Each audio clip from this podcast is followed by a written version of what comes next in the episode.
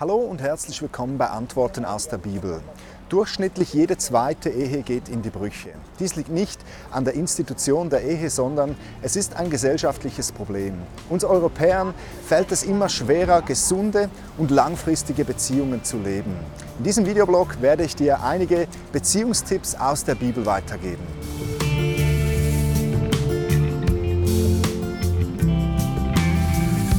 Ein uraltes Ehepaar wurde einmal gefragt, sagen Sie, wie kommt es, dass Sie seit 70 Jahren glücklich verheiratet sind? Die Antwort, wissen Sie, wir kommen aus einer Zeit, in welcher man kaputte Dinge nicht weggeschmissen, sondern repariert hat. Tatsächlich gibt es in unseren Beziehungen manchmal eine Art Wegwerfmentalität. Wie bei der Dating-Plattform Tinder wischen wir unseren alten Partner weg, wenn die Gefühle kalt geworden sind, wenn wir uns auseinandergelebt haben, wenn ein anderer da ist, der uns besser gefällt. Salopp gesagt, es ist ja auch einfacher, einfach neu zu starten, als etwas zu flicken. Wieder mit diesen neuen Schmetterlingen im Bauch und den frühlingshaften Liebesgefühlen anzufangen. Doch dadurch entgeht uns das, wovon dieses alte Ehepaar ein Lied singen könnte. Wir verpassen die Tatsache, dass Liebe immer tiefer, echter, vertrauter und schöner wird. Es stimmt, es gibt Beziehungen, da muss man einfach sagen, das bringt nichts mehr. Da ist zu viel Geschirr zerbrochen. Das kann man nicht mehr kitten. Umso wichtiger ist es doch, schon viel früher anzufangen, an der Beziehung zu arbeiten und nach guten Maßstäben zusammenzuleben. Die Bibel, die gibt uns geniale Tipps für eine gesunde Ehe. Sie ist mit Abstand der beste Eheratgeber, denn die Bibel, die kommt vom Originalerfinder der Ehe, von Gott. Mein erster Beziehungstipp aus der Bibel, der richtet sich an Mann und Frau. Da steht, ordnet euch einander gegenseitig unter sich einander gegenseitig unterordnen. Das bedeutet, dass du nicht deine eigenen Bedürfnisse in den Vordergrund stellst, sondern dir immer wieder überlegst, was die Bedürfnisse deines Partners sind. Und das ist gar nicht so einfach. Und ich denke, es ist wohl eine Herausforderung, in welche wir, in welche wir immer wieder fallen werden. Überlässt du deinem Partner auch nach sieben Jahren noch das größere Stück Kuchen? Dietrich Bonhoeffer, ein bekannter deutscher Pfarrer, sagte einmal, die Liebe will nichts von dem anderen, sie will alles für den anderen. Der zweite Tipp aus der Bibel, der richtet sich explizit an den Mann. Lieber Mann, die Bibel sagt, du sollst deine Frau lieben, so wie du deinen eigenen Körper liebst. Weißt du, deine Frau, die ist wie eine Blume. Wenn du sie liebst, dann geht sie auf und blüht in ihrer vollen Pracht. Und wenn du sie vernachlässigt, dann verwelkt sie. Deine Frau, die möchte begehrt und erobert werden. Nicht nur bis zum Traualtar, sondern jeden weiteren Tag, bis dass der Tod euch scheidet. Sie liebt Blumen, nicht nur am Valentinstag. Sie liebt es, wenn du sie über den Rücken streichelst im Vorbeigehen. Sag ihr, wie schön du sie findest. Finde heraus, was ihre Liebessprache ist. Tue ihr Gutes.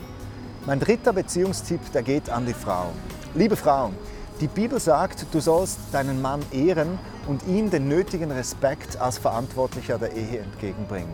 Weißt du, Respekt ist etwas, das einem Mann ganz wichtig ist. Und das ist etwas, wo du dich wirklich an der Nase nehmen musst. Stell dich vor anderen Leuten voll und ganz zu deinem Mann. Auch wenn du vielleicht mal nicht mit allem einverstanden bist, was er sagt und tut. Wie viele Frauen sprechen hintenrum negativ über ihre Ehemänner? Dein Mann braucht es, dass du stolz auf ihn bist, dass du ihm vertraust und ihm das auch zeigst.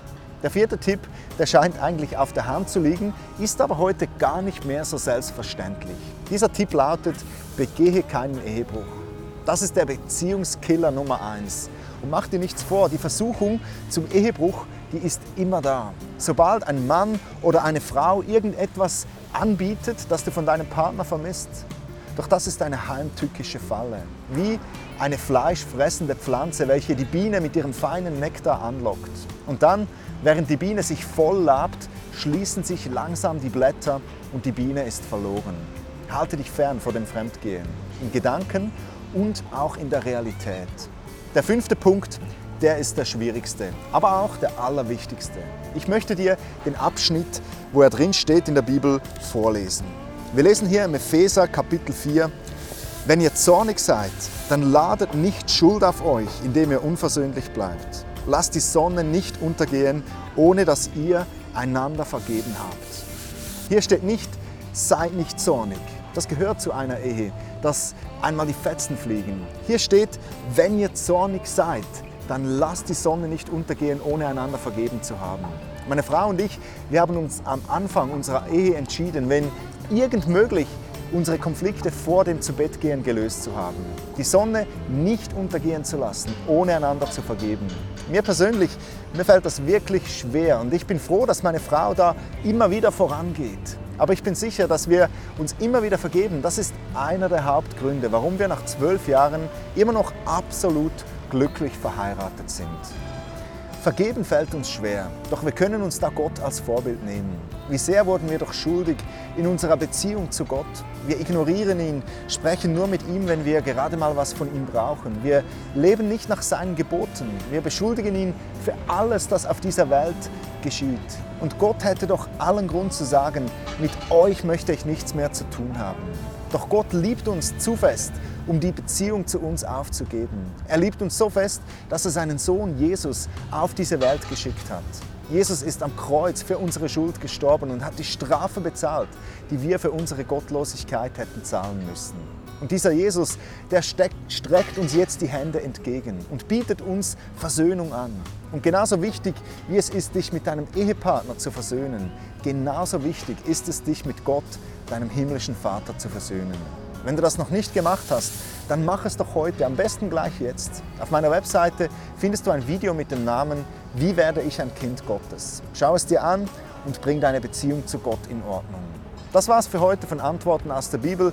Ich hoffe, das Video hat dir geholfen. Danke fürs Liken, fürs Teilen und fürs konstruktive Mitdiskutieren. Wir sehen uns beim nächsten Mal. Bye.